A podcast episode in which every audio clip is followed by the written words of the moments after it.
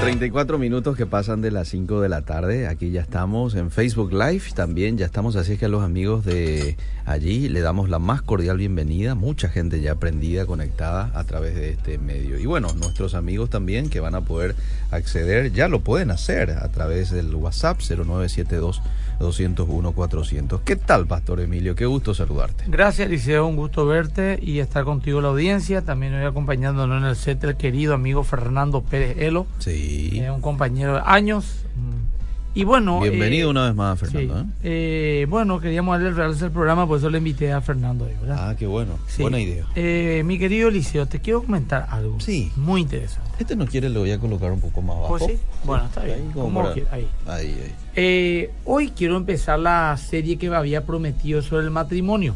Ah, ok. Vamos a hablar de todo. Va a ser una serie, por lo menos tres o cuatro jueves, si Dios permite. Muy bien. Donde vamos a hablar de qué es el matrimonio a la luz de la palabra, qué es el pacto, qué Dios opina el divorcio, en qué caso una persona podía divorciarse, la inmoralidad sexual dentro del matrimonio. ¿Recasamiento? La, el recasamiento, la sexualidad en el matrimonio. Y para eso te voy a contar ya algo tres semanas antes. Bueno. Eh, mañana nos vamos a Bernardino a un retiro de matrimonios en la iglesia, ¿verdad? Casi 70, 80 parejas. Sí. Y se me ocurrió hoy hacer una encuesta Eh. en la con a través de una de dos hermanas de la iglesia que le pedí esta pregunta trasládenla a su grupo de WhatsApp de mujeres que respondan eh, en privado a ustedes y ustedes remíenme sin saber quién quién, ¿Quién da la respondió? respuesta para, Claro. para que haya apertura y también privacidad. Muy bien. ¿Qué es lo que más eh, cómo puede lograr tu esposo que vos seas una mujer apasionada en la cama?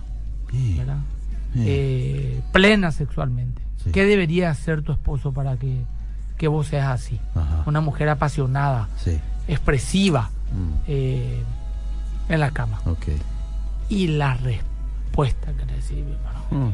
Pero armé una carpeta. Mm. ¿Y no va a compartir Ah, alguna? No, no voy a compartir todavía. Te digo nomás que ese tema vamos a tocar porque es demasiado importante esa abreviación. Porque no es el coito nomás, no es el coito. Es todo lo que envuelve a una relación sexual. sí. Ahí, pues, ahí sí hay frustración Ah. en el sexo. Sí. Si, por ejemplo, la mujer en este caso, voy a hablar de ella, ¿verdad? Y también los hombres, ¿verdad? Pero de ella vamos a hablar, ¿verdad? Ya que te Si se siente insatisfecha sexualmente, no es porque una promiscua y quiere buscar otro hombre para satisfacerse sexualmente, no. Ahí ya hay abandono, ya hay dejadez, ya hay. Ya se perdió el romanticismo, ya no hay un amor romántico, ahí puede haber infidelidad por medio. O sea ya que acarrea un montón de un otros bagaje problemas. que el problema no es el sexo, por eso digo el coito, es todo lo que envuelve a eso, ¿verdad? Y las carencias que las mujeres cristianas y no cristianas sufren por igual. Porque en otro momento le dije a una hermana mía y a una de mi cuñada, le dije, hacémela por un favor, meten a estas preguntas Mm. en tus chats de chicas, de amigas, compañeras, de compañía de colegio, de, de facultad, de, Mm. y a ver qué dicen. Mm. Porque quería saber si las mujeres creyentes tenían la misma carencia que las mujeres no creyentes. Ah, ok. Las respuestas fueron exactamente Las mi- mismas. Las mismas. Mira. Impresionantes. Y hay muchas conclusiones. Voy a empezar un estudio personal sobre ese tema. Mm. Hablé hoy mucho con mi esposa. Se debatió también un chat ahí que tengo entre los pastores muy interesante, ¿verdad?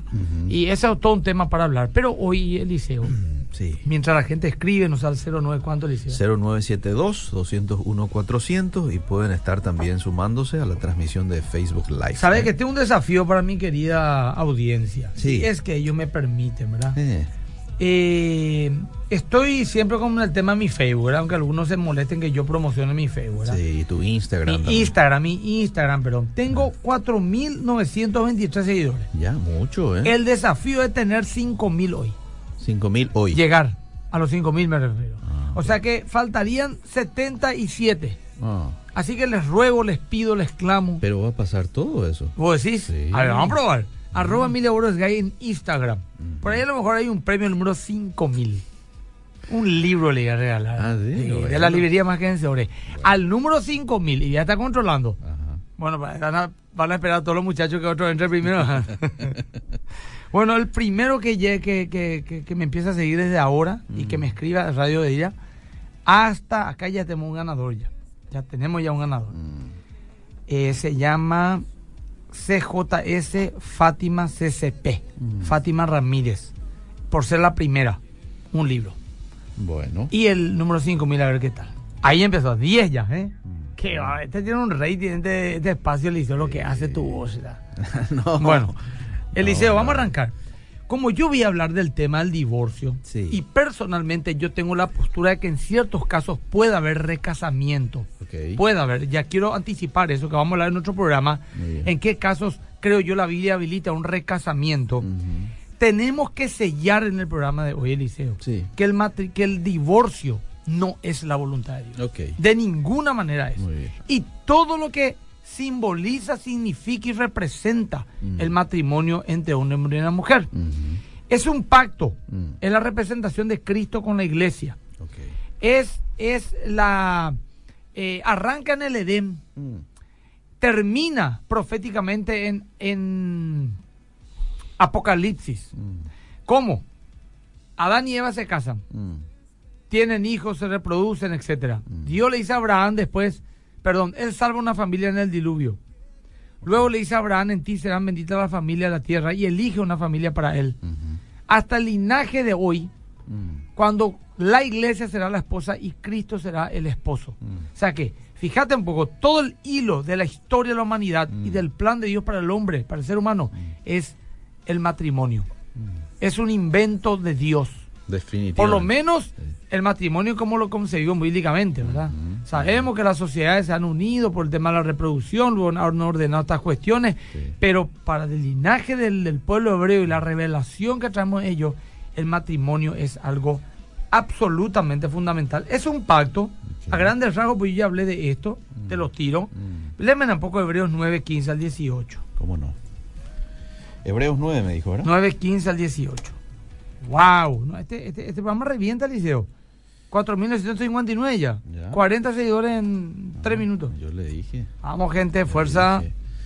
Bueno, dice el verso 15 lo siguiente, así que por, e, por eso es mediador de un nuevo pacto para que interviniendo muerte para la remisión de las transgresiones que había bajo el primer pacto, los llamados reciban la promesa de la herencia eterna, porque donde hay testamento es necesario que intervenga muerte del testador porque el testamento con la muerte se confirma, pues no es válida entre tanto que el testador vive, de donde ni aun el primer pacto fue instituido sin sangre. Bueno, testamento, pacto es la misma cosa, Alicia. Hay que entender qué significa realmente la palabra pacto, porque el matrimonio es un pacto. Y si queremos entender realmente qué es el matrimonio, la santidad, seriedad y solemnidad del matrimonio, necesitamos entender lo que es un pacto. Lo que podemos ver en este pasaje, hemos leído en Hebreos 9, 15, 18, lo primero que vemos es que en el pacto debe haber muerte, porque dice que no puede haber un pacto, ni el primer pacto fue instituido, el primer testamento antiguo, no testamento antiguo, no pacto sin muerte. La palabra testamento que aparece acá en el griego diateque, que aparece también traducido como pacto, es por eso que la Biblia está dividida en el Antiguo y el Nuevo Testamento, en el Antiguo Pacto y el Nuevo Pacto. En el verso 16 leímos que para que haya testamento o diateque, pacto, tiene que haber muerte. Mm. Para que un testamento tenga vigencia, primero debe de morir para poder ser ejecutada a sus beneficiarios, el testador. Mm. Tiene que haber acta de función para que se beneficien del testamento. En el versículo 17 aclara que el testamento pacto no es válido mientras el testador vive. Mm. En Génesis 2, 24 y 25 podemos quitar de acá algunos puntos de lo que significa el matrimonio para Dios. ¿Qué significa Génesis? ¿Qué dice, pero dice Génesis 2, 24 al 25? Dice lo siguiente, 24, por tanto dejará el hombre a su padre y a su madre y se unirá a su mujer y serán una sola carne. Y estaban ambos desnudos, Adán y su mujer, y no se avergonzaban. Muy bien.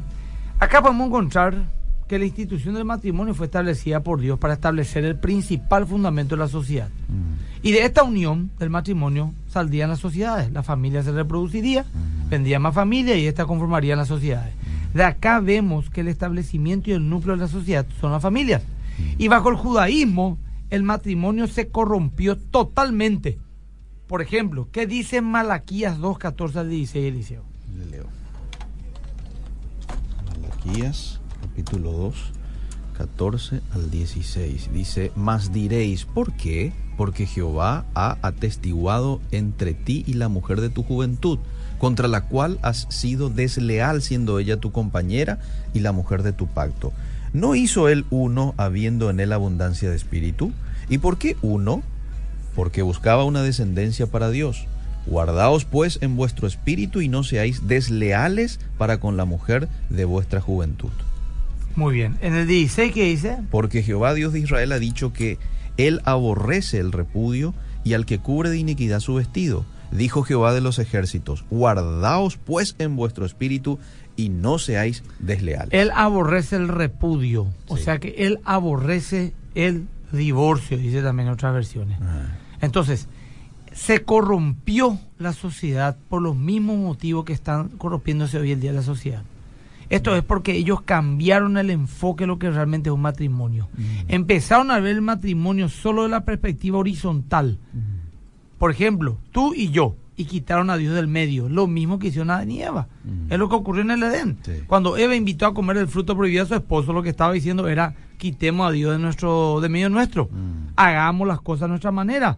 Ya no necesitamos de Él. Somos dioses para nosotros mismos. Sencillo. Esto fue el comienzo de una profunda y arraigada maldición que pasó de ellos a toda la descendencia hasta nuestros días, ¿verdad? sí. El pecado implica separación de Dios, separación de Dios implica caos, fracaso, destrucción, muerte, sufrimiento, llanto, dolor. Sí. Es por eso que Jesús dijo, porque separado de mí nada podéis hacer, en Juan 15:5. Por eso la gente no puede hacer nada hoy en día. Se han separado de Dios voluntaria e inconscientemente. En Eclesiastés 4, 8 al 12, ¿qué dice Eliseo? Le leo en un ratito Eclesiastés. 4, 8 y el 12. ¿Cuatro dijo después? 8 al 12. Está un hombre solo y sin sucesor, que no tiene hijo ni hermano, pero nunca cesa de trabajar, ni sus ojos se sacian de sus riquezas, ni se pregunta, ¿para quién trabajo yo y defraudo mi alma del bien? También esto es vanidad y duro trabajo. Mejores son dos que uno, porque tienen mejor paga de su trabajo. Porque si cayeren, el uno levantará a su compañero. Pero hay del solo, que cuando cayere, no habrá segundo que lo levante. También si dos durmieren juntos, el, el 11 continúa. Sí, sí, hasta el, hasta el 12. También si dos durmieren juntos, se calentarán mutuamente. Mas, ¿cómo se calentará uno solo? Y si alguno prevaleciere contra uno, dos le resistirán. Y cordón de tres dobleces no se rompe pronto. Acá, acá vemos tres ejemplos, Eliseo. Cuando uno cae, hay otro que le levanta. que lo levanta, sí. Al hombre Dios le dio la responsabilidad de ir al frente, de abrir camino, de pelear en esta vida por su familia. Y la mujer debe estar alentándolo, empujándolo, acompañándolo como una ayuda idónea. Un complemento, no como una compañía. Complemento significa parte fundamental de, como eh, algo esencial del ser humano. Otro es el de dormir juntos y calentarse mutuamente. Esto nos habla de cobertura, de mejorar nuestra calidad de vida. El tercero, si no ataca al otro, entre dos lo resistirán. Esto no habla de, nos habla de sinergia, de potenciar nuestra fuerza como el buey que tira, si un buey tira 500 kilos, dos tiran 1500, Hmm. no 1000, ¿verdad? Los primeros tres ejemplos que dimos son de dos juntos, hombre y mujer, pero cuando nos habla de tres cordones, Dios se está poniendo en medio. Acá vemos que el matrimonio no es una unión de dos personas, Mm, sino de tres sí. porque Dios está en el medio de un matrimonio. Ujú. No es el tema, voy yo nos casamos y entre nosotros el mal tema y voy yo podemos divorciarnos así nomás sin problema, ya que los dos estamos solos, los dos tomamos la decisión. No, Dios está en el medio. Es decir, que no se rompe, no habló solo de que no se divorcia, no se rompe. Muchos matrimonios han logrado sobrevivir 40, 50 años sin divorciarse, pero su vida ha sido un desastre, un infierno, mucha frustración, decepción y dolor. Estoy hablando de durabilidad y calidad de vida hasta que la muerte los separe. Y vemos que el pacto es la palabra teológica más importante que podamos encontrar en el estudio de la Biblia. Mm, El pacto. No hay otra otra palabra más importante. Hay dos palabras que se usan para pacto. Una está en el hebreo del Antiguo Testamento, verit, y la otra en griego, el Nuevo Testamento, diaquete. ¿verdad? Habíamos ya hablado también que pacto y contrato no es lo mismo. ¿verdad? El, con- el concepto bíblico de pacto es de fidelidad absoluta. Es algo que une, arregla, pone en orden y establece para siempre algo. El tema del pacto es muy importante, Eliseo, porque aún para entender la seguridad, la salvación, tenemos que saber lo que es el pacto, ¿verdad? Los pactos humanos son bilaterales, los de Dios son unilaterales. El pacto divino Dios lo inicia, Dios determina los elementos, confirma su pacto con la humanidad, es unilateral. los humanos simplemente somos receptores, no somos contribuyentes. No contribuimos en absoluto en nada en cuanto a los pactos de Dios si uno mira toda la Biblia. Somos llamados a aceptar el pacto, a guardar, a guardar lo demandado por Dios. Y Dios nos garantiza el resultado de su juramento porque es un pacto unilateral basado en Él mismo y es eterno, ¿verdad? La Biblia claramente habla de que el Señor pues, pone su vida por, por su oveja. Hay, un, hay sangre, pone su vida, ¿verdad? Y eh, este pacto da vida eterna, tiene un resultado. Y yo les doy vida eterna, dice Juan 10, 14, 15, y no perecerán jamás, porque su fidelidad va a ser eterna y, constante. Y constante. Dios da un pacto, eh, él, nos da cláusulas, nos dice que la leamos, que la aceptemos, y Él garantiza sellando con un pacto que Él mismo va a proveer, que es la sangre de su Hijo. Entonces el Señor dice, la obra que comencé la voy a terminar. Ahora, eh, tenemos que tener en claro también, Eliseo, que Dios nunca entra en ninguna relación con el ser humano, sino, hubo, sino fue a través de un pacto. Okay. ¿Eh? No es que así más Dios existe y mm. yo creo en algún Dios mm. y ya está Dios conmigo. No. Tiene que haber un pacto entre vos y yo. Mm. Y yo no voy a tener relación contigo, dice el Señor, sino hay un pacto de por medio, sangre de por medio. Para que haya pacto debe haber un sacrificio y en, y en, y, en un sacrificio hay derramamiento de sangre.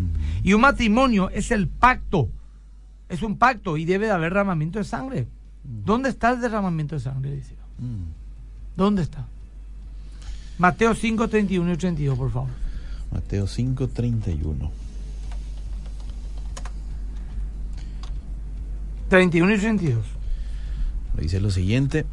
Rapidito, rapidito. 31 también fue dicho, cualquiera que repudia a su mujer, dele carta de divorcio. Pero yo os digo que el que repudia a su mujer, a no ser por causa de fornicación, hace que ella adultere. Y el que se casa con la repudiada comete adulterio. Eso vamos a entender. ¿Por qué el que se casa con la repudiada comete adulterio? ¿Me explico? Mm. Fíjate bien. La mujer se casa. Sí. Había sido eh, si no fuese solamente por acto de inmoralidad sexual, mm. no puede ser repudiada. Pero si la repudias, haces que esa mujer lo adultere, siendo que ella no fue la culpable. Eso vamos a estar explicando por qué mm. el Señor y a qué se refiere, en qué contexto. Ahora vamos. Justamente porque el matrimonio es un pacto y en un pacto hay derramamiento de sangre. Ese derramamiento se produce cuando? En la primera relación sexual.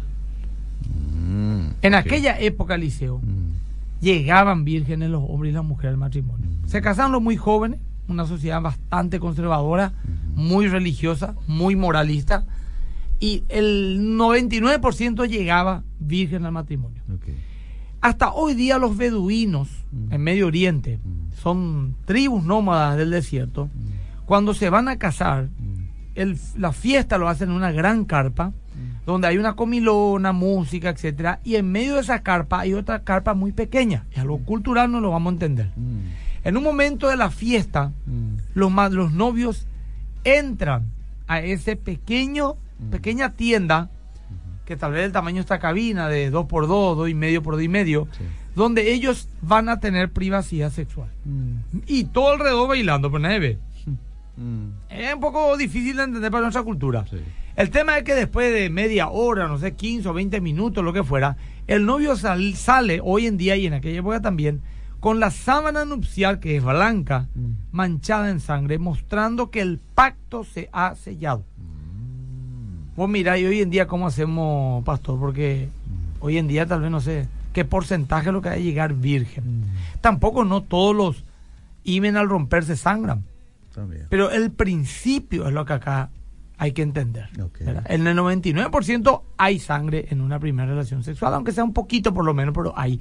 Se desgarra el himen, es una pequeña fisura que sufre la parte genital femenina, incluso a veces los varones también experimentan eso en sus propios genitales.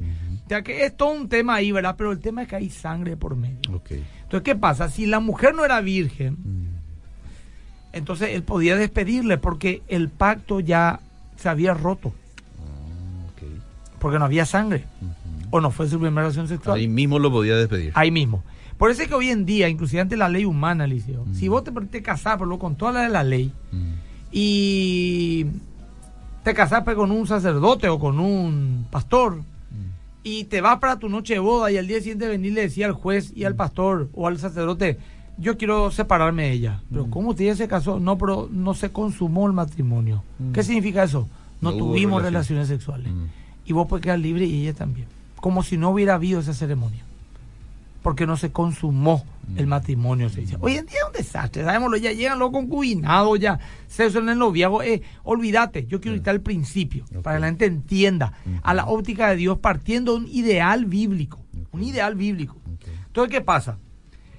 El, el acto sexual era tan, pero tan sagrado que si unos novios tenían relaciones sexuales, eso también vamos a ver después. Mm o eran apedreados por inmoralidad sexual o tenía que casarse con la persona con quien tuvo relaciones sexuales, porque se mm. consumó, sin la bendición sacerdotal, se consumó el matrimonio.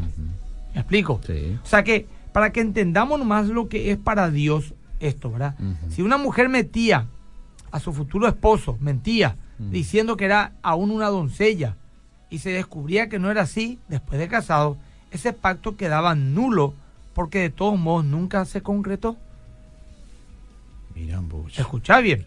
El pacto matrimonial Eliseo es un sacrificio, mm. en el sentido de que ambos mueren. Ya no vamos a vivir para satisfacer deseos egoístas, sino para satisfacernos el uno al otro. Mm. También dice ahí 1 Corintios 7 que el cuerpo de la esposa ya no le pertenece a ella, sino al marido y viceversa. ¿Me sacrifico a qué? A morir el yo, a morir por mí, por el amor de mi cónyuge, mm. a morir por mi familia, etcétera.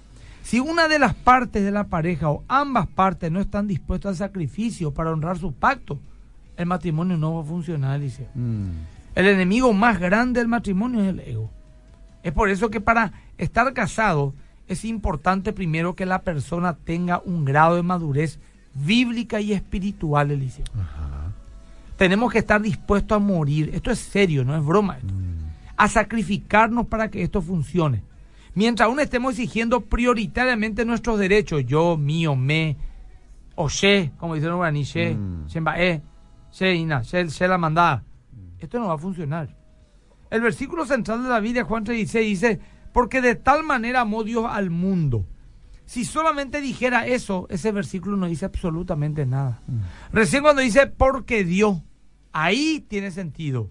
El que ama da, sacrifica en contexto de muerte por amor a alguien.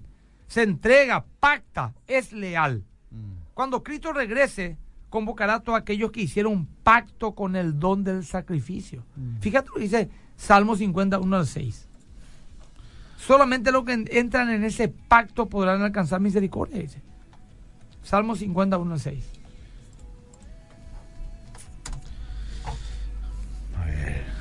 Medio lentito acá. El Dios de dioses, Jehová, ha hablado y convocado la tierra desde el nacimiento del sol hasta donde se pone. De Sión, perfección de hermosura, Dios ha resplandecido. Vendrá nuestro Dios y no callará. Fuego consumirá delante de él y tempestad poderosa le rodeará. Convocará a los cielos de arriba y a la tierra. ¿Convocará a los cielos arriba y la tierra? Sí, para juzgar a su pueblo. Juntadme mis santos, los que hicieron conmigo pacto con sacrificio. Ahí está y los cielos declararán su justicia porque Dios es el juez. Juntadme lo que hicieron pactos con, sacrificio. Está hablando de su sacrificio y del pacto que hizo con la humanidad. Y aquellos que pintaron el dintel de las puertas de sus corazones, como en Éxodo capítulo 12, cuando hablaba del el ángel de la muerte que venía. En el pacto matrimonial, Eliseo, Dios está en medio nuestro. Y al serle desleal a nuestro cónyuge, le estamos siendo desleal a Dios. Nada más pleno en esta vida que tener un matrimonio feliz. Es más, lo más cercano al cielo es un buen matrimonio. Lo más cercano al infierno es un mal matrimonio. Hmm. Es horrible vivir de esa manera, ¿verdad? Entonces tenemos que entender, Eliseo, que el pacto de matrimonio no es poca cosa. Nada es más pleno en esta vida que tener un matrimonio feliz. Hmm. Y nada, la familia sólida, el tener plenitud en el hogar, el tener un matrimonio sólido, el tener un cónyuge feliz a tu lado, no en un ambiente de perfección, pero sí por lo menos en un ambiente de felicidad, no es una casualidad, Alicia. Alguien se sacrificó, alguien murió. Hay que entregarse y vale la pena. Nosotros, por ejemplo, en el pacto con Dios en el cual entramos a través de la fe en el sacrificio de Cristo, implica también un sacrificio. Porque Cristo murió por nosotros, Eliseo. Él se sacrificó por nosotros, derramó su sangre por nosotros, sufrió por nosotros. sí. Nosotros aceptamos el pacto, Mm, reconocimos su sacrificio. Sí. Pero ahí no queda la cosa, Eliseo. Ahí, ahí, ahí hay un siguiente paso que dar. Hay una respuesta que yo tengo que... Una respuesta. ¿Qué es la respuesta? ¿Sí acepto? No. Gálatas 2.20. ¿Ya no vivo yo? ¿O no es eso? Leemos, sí, es probable. Me viene el contexto. Eliseo. A ver, le leo un ratito. Gálatas 2.20. Rapidito. Cristo se crucificó. A ver. ¿Yo a qué hago? a ver, Con Cristo estoy con- jo- juntamente crucificado. Y ya no vivo yo, más vive Cristo en mí. Y lo que ahora vivo en la carne lo vivo en la fe del Hijo de Dios, el cual me amó y se entregó a sí mismo. O sea mí. que Cristo subió en esa cruz. Mm. Y nosotros también estamos llamados a subir a la cruz, Eliseo. Mm. No, no, no para ser salvos. Somos salvos por lo que Cristo hizo. Mm, Pero nuestra subida en la cruz, Eliseo. Es una respuesta que también nosotros morimos para tomar a Cristo como Señor. Morimos a nuestros deseos. Así como Cristo murió por nosotros, ¿verdad? Entonces, de igual manera que un pacto de matrimonio, para que sea efectivo, ambos deben de sufrir esa, vivir, sufrir, eh, subir a esa cruz. Vivir para amar y servir a nuestra pareja, Mm. muriendo a nosotros mismos, a nuestro egoísmo. Sin un pacto no, no puede haber una relación con Dios. Y no puede haber un pacto si no hay sacrificio. Si no estamos dispuestos a sacrificar nuestra vida por nuestra pareja, mejor no nos casemos, Liceo. Ahí está. Sí. Ahora, te voy a decir una cosa, Liceo, ya le doy a, las nos queda 15 minutos, Sí. porque esto está largo, Liceo, Sí. apenas la introducción esto, ¿verdad? Mm. Para que la gente entienda los que quieren hacer seguimiento, los que están convocados cada jueves a las 17 y 30 horas van a entenderlo. Muy bien. Eliseo, solamente el divorcio se da en dos casos. Mm. Si uno de los cónyuges no es creyente Ajá. o si ambos no son creyentes. De otra manera, es imposible que una pareja se divorcie o se case. Mm. No hay nada que no se pueda superar ni perdonar. Solamente necesitamos estar vivos a nuestro yo, de uno de los dos o de ambos, para que el matrimonio pueda terminar en un divorcio. Mm. Vamos a escucharlo a una pareja y te va a decir él, ella fue, él fue, no sé yo, pero uno de los dos o los dos no era un verdadero creyente. Así de sencillo, Eliseo. Pero vamos a hablar mucho más de esto. Me gustaría, acá no me quiero comentar, Eliseo, la gente está Eh. en Instagram, a ver un poco cuánto ya estamos ya. Ya pasó seguramente. No, no, no. mil. O ¿Eh? sea que se aflojó un poco. 4.970. No, lo que pasa es que están escuchando. Entonces, Mm. probablemente... Damir, Angie, Abelú, Neri. Eh, pero Bueno, pero qué, gracias. qué importante el programa de hoy para aquellos que están eh, en planes de casamiento, ¿verdad? Es fundamental esto. Y también para aquellos que ya están casados. Quizás alguien diga, pero yo cometí muchos errores ya, pastor. Ya tenemos 25, 30 años de casados. Hay todavía esperanza y hay todavía, pastor, ¿verdad? Por supuesto que hay Mientras esperanza. uno tenga vida, claro que todavía puede remendar ciertos errores este, y tener, ¿por qué no?, un buen matrimonio. Bueno, voy con los mensajes. Por favor, leen extenso y respondemos. Es una bendición realmente tener un matrimonio en la presencia del Señor y con su ayuda. Mostrarle al otro las virtudes de aquel que nos llamó de su luz admirable. Eliseo, ¿será que podrías pasarle al pastor este estudio sobre la redención? Le voy a pasar luego, ¿sí? Ujú, Gracias, oyente. Buenas tardes, yo vivo con un divorciado. Si me quiere, si me quiero ordenar, significa que no voy a tener la bendición en mi hogar. Eso justamente después, en el- uno o dos programas más vamos a esperar y vamos a todos los casos posibles atender. Pero necesito un buen contexto. Ok, wow, qué temazo, pastor. En mi caso nos separamos porque mi esposo no quiere ser cristiano, dice. Eso es un tema que está previsto ahí en la Biblia en 1 Corintios capítulo 7. Si el incrédulo se quiere separar, sepárese, dice. Mm. Pero tenemos que analizar. Es un caso muy común también. ¿Cuáles son los dos casos? Y ya dijo uno, el... No, no, no, no, no. Eh, no, digo dos casos que es, es viable el divorcio. Ah, Esto estoy diciendo dos casos en el cual, por los dos motivos por los cuales la gente se divorcia. Porque uno no es creyente Ajá. o porque los dos no son creyentes. A eso me refiero. Ah, muy no bien. estoy diciendo de que puede divorciarse, sino que por culpa de que uno o los dos no son creyentes, no están muertos en Cristo, están todavía vivos suyo, hay egoísmo, ya sea adulterio, maltrato, eh, ausencia, llámale como quieras. Es porque sencillamente uno o ambos no son verdaderos creyentes. Ahora, aquí pregunta esta oyente, eh, eh, ¿en, qué, ¿en qué caso uno puede divorciarse con permiso de la Biblia? Hay, hay, hay tres casos Mm. que vamos a analizar. ¿verdad? eh, bien a la luz de la palabra. Uno dice, adulterio, dice el caso de fornicación y moralidad sexual, Sí. ¿verdad? Sí. No solamente adulterio, Ah, hay otra inmoralidad muy grave. ok. ¿Qué pasa, por ejemplo, si descubrís pederastría, por ejemplo, en tu cónyuge? Ah, ah, ok. ¿Eh? ¿Qué pasa si descubrís eh, homosexualidad de Mm. parte de tu cónyuge? Mm, ¿Qué pasa si descubrís incesto? mm, Por eso es que la palabra es pornoia, no es adulterio, pornoia. ajá. Es- Cualquier es pecado inmoralidad sexual. con... Ok, muy bien. Ahora, ¿qué pasa si mi marido o mi esposa, vamos a poner marido, el hombre más cae en esto, es un adicto a la pornografía? Es Mm, una inmoralidad sexual. ya es. Bueno, pero que le dejo por eso o no, ah. o le doy margen. Vamos, ¿por qué, por ejemplo, qué pasa si mi marido me pone los cuernos mi esposa, pero se arrepiente? Ah, ¿Qué pasa si no se arrepiente?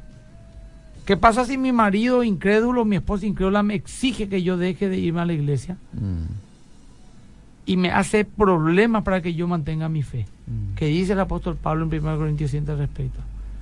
Hay muchos casos que podemos hablar. Y vamos a ir haciéndolo a poco. Esto va a ir más de tres programas mínimo. Muy bien. Excelente, pastor, como siempre. Una pregunta. ¿Un matrimonio donde ambos son divorciados pueden ser pastores? Uy. Eh, depende. Depende. Estoy hablando de mi perspectiva. Yo sé que algunos pastores se estarán tomando la cabeza porque digo depende.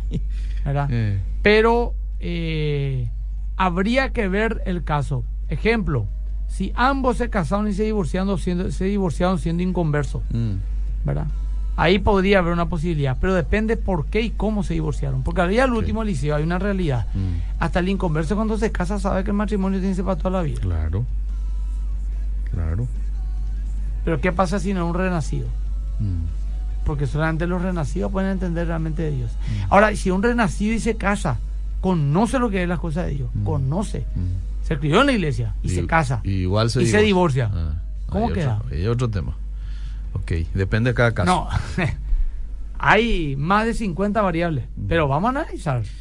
Estoy escuchando el programa. ¿Qué pasa de.? Le voy a leer así Sí, lee, de lee, seguido lee. porque hay mucho. ¿Qué pasa de la palabra que dice lo que Dios ha unido no lo separa el hombre? Vamos a analizar Con también eso. relación probablemente a- al divorcio está hablando, ¿verdad? Claro. Si se separaron y la esposa tuvo hijo de otra pareja que no sea su esposo, ¿qué pasa, pastor, en ese caso? Vamos ya anotando todas las preguntas. Una pregunta, estando casados, ¿es el celular personal? Yo creo que no.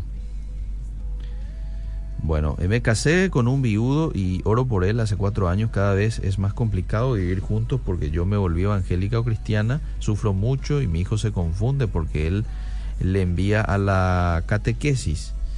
Eh, le envía a la catequesis y yo le hablo de la Biblia y cada vez me trata peor frente a cualquiera. Me hace mucho problema cuando voy a ir a la iglesia, dice esta oyente. Siguiente mensaje dice, gracias por tocar un tema tan importante, a mí me toca profundamente y me hace sentir mal ya que soy separado, pero no por adulterio, mi ex marido tenía problemas con el dinero, Eh, estafaba y unas dos veces le perdoné y le di ayuda, pero él reincidió más veces y ya no quise aguantar. Es más, a los un año de separadas conseguí una nueva pareja, pero siempre tengo esa intriga. Al final fui yo la culpable por no perdonar, pastor. Mm, mm, Y así es como se siente una persona, ¿verdad? sí.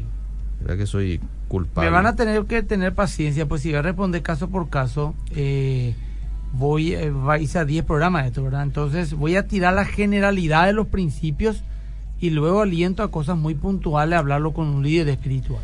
Hay parejas de creyentes que interpretan 1 Corintios 7:15 como un fundamento válido para el divorcio. Sí. Usted sabe que dice Sí, 1 acá dice, Corintios.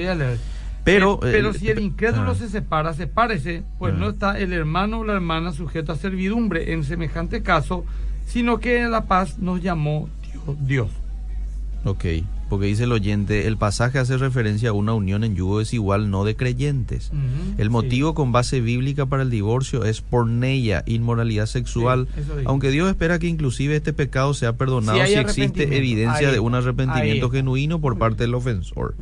O si eh, se atenta contra su fe o dignidad. Si hubiere divorcio por cualquier otro motivo extra bíblico, por más humanamente justificado que sea, o uno de ellos o ambos cónyuges no son verdaderos creyentes nacidos de nuevo. Saludos, Pastor Eliseo. Ese es un resumen de lo que yo dije, será espectacular. Está reenviaban a Pastor Eliseo. Le voy a enviar, lo que pasa es que es de su iglesia luego, ¿Quién este, es? Alejandro. Ah, ese. Sí. Ah, otro, otro nivel, papá. Sí.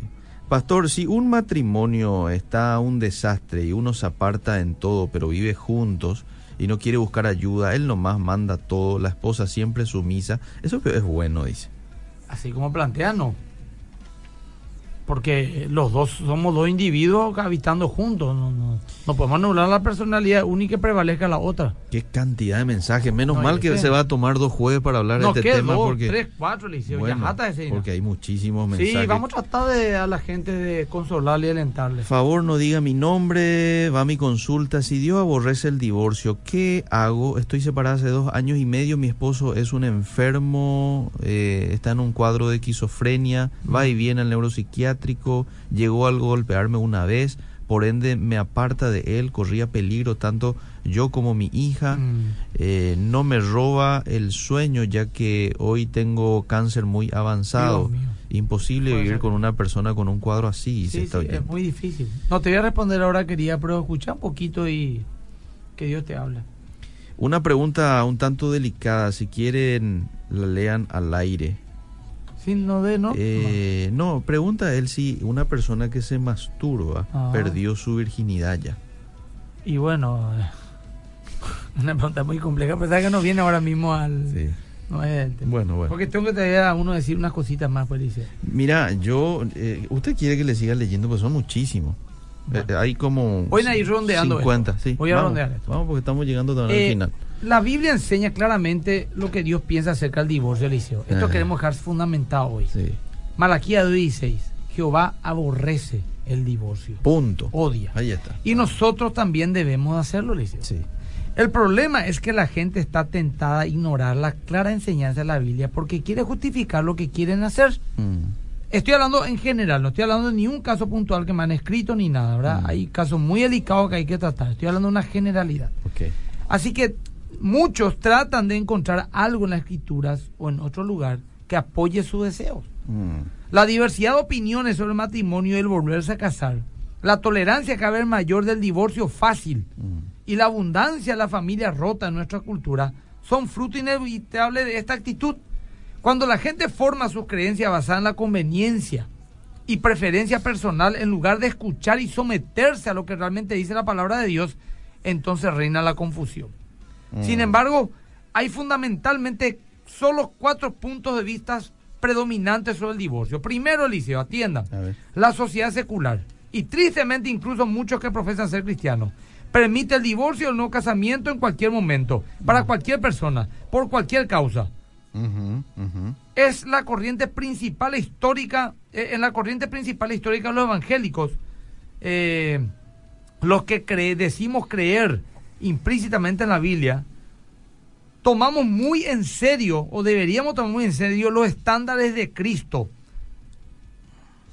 Ese punto de vista dominante de la sociedad no puede tener cabida en nuestro corazón, Eliseo. Mm. En cambio, muchos pastores o comentaristas bíblicos, teólogos, generalmente están divididos entre otros tres puntos de vista. Mm. Uno es este, el segundo. Algunos insisten en que bíblicamente no debe de haber divorcio en lo absoluto para nadie, por ninguna razón o bajo ninguna circunstancia. Otros, que es el tercer grupo, el primer grupo mundano que cualquiera, cuando quiera, como quiera y todas las veces que quiera. El segundo de los grupos más conservadores y ortodoxos que dice que bajo ningún caso, mm. no hay ni una mm. excepción. El tercer grupo enseña que el divorcio bajo ciertas circunstancias es permisible, pero no se permite el volverse a casar jamás. En ningún momento, para nadie, por ninguna razón. Ah. ¿Me explico? Sí, sí. Separate, pero ya te quedas solo. Bueno. Y el cuarto y último, Licio, todo esto vamos a ir analizando después, hoy no vamos a terminar. Que bíblicamente, tanto el divorcio como el volverse a casar son posibles, pero bajo ciertas circunstancias muy puntuales, las cuales es mi postura y es la que voy desarrollando en estos días. ¿Cuál es la opción verdaderamente bíblica? Mm. La primera desechamos totalmente la que el mundo. Pero la segunda, no me puedo separar ni divorciar bajo ninguna circunstancia. Mm. Es uno. Mm. Me puedo separar, pero nunca más casarme. No importa el motivo por el cual me separé. Mm. O el tercero, podría haber ciertos casos que la Biblia habilita el divorcio bajo circunstancias muy puntuales Sí. y, y- y que hay que analizarla. Es la tercera, ¿verdad? Bueno, eso es lo que vamos a O analizar. la cuarta sería. Eh, la cuarta en La general, cuarta, pero la sí. tercera para el mundo cristiano, te Ah, iba a decir, ok, ¿verdad? ok, muy bien. Bueno, entonces, para esto tenemos que hacer un, un análisis del cual ya no vamos a tener tiempo, muy complejo, sobre, sobre las palabras de Jesús que dijo, cualquiera que despida a su mujer, dele carta de divorcio, aquellas palabras de Mateo 5, 31, 32, en un debate Mm, de los fariseos. mm, Ese es todo un programa, Eliseo. sí. Y vamos a hablarlo. Ahora, mi querido Eliseo, eh, tenemos dos minutos todavía. Yo quería avisarle a la gente que el domingo vamos a estar a las 10 de la mañana en la RPC con la prédica eh, El rol de los padres, Acá ya tengo yo por el el, rol de los padres de los esposos Sí. en el matrimonio. Ponemos el adelanto. Escuchamos el adelanto. Ahí vamos. Este domingo, no te pierdas Más que Vencedores con el pastor Emilio Agüero. El fundamento más importante para la crianza de tus hijos es tener un matrimonio sano centrado en Cristo. El amor es compromiso. Nuestros hijos tienen que tener sus actividades, pero jamás nuestros hijos deben absorbernos al punto tal que los esposos estén descuidados en su matrimonio. Y es lo que justamente ocurre. Más que vencedores. Domingo, 10 horas. RPC. Experiencias reales. Wow, qué tema. Me ¿Te gusta? sí. Va a ser un- una prédica fantástica, Eliseo, sí, ¿verdad? sí, sí. Porque está muy fundamental la palabra de Dios, muy interesante. Me encanta. Eliseo, eh, tengo Esta otra- noche. Esta noche eh, vamos a hablar sobre la reforma protestante. Va a estar el profesor Nelson Aguilera, Ah, qué bueno. un capo total. Sí. Muy interesante. El aporte cultural de la reforma. El sábado en Fundamento le 17 horas acá, ¿verdad? Ajá. Bueno, Eliseo, eh, te cuento algo, será. Decime. 4.986. No llegamos a 5.000. 986. ¿Qué? 14. 14, no, pero será, pero vamos a llegar en este usted un está minuto. yendo a su casa, sí, eso van a llegar, ¿sí? Pero no, no hubo, el ganador fue la primera que cité, que fue la primera que puede pasar bueno, día un libro, le debe un libro a sobre. En los secretos del pastor Adolfo Sí. Abuelo. ¿Cuándo puede pasar? Y ¿Mañana? cuando a partir de mañana ya puede pasar. Bueno. En los secretos de la librería más que se le puede llamar al 202 714. Excelente. Eh, Liceo no llegamos ya a 5.000. Y bueno, pero va a llegar de ida a su casa. Pastor Emilio, excelente. Gracias. Hasta el próximo jueves. Seguimos.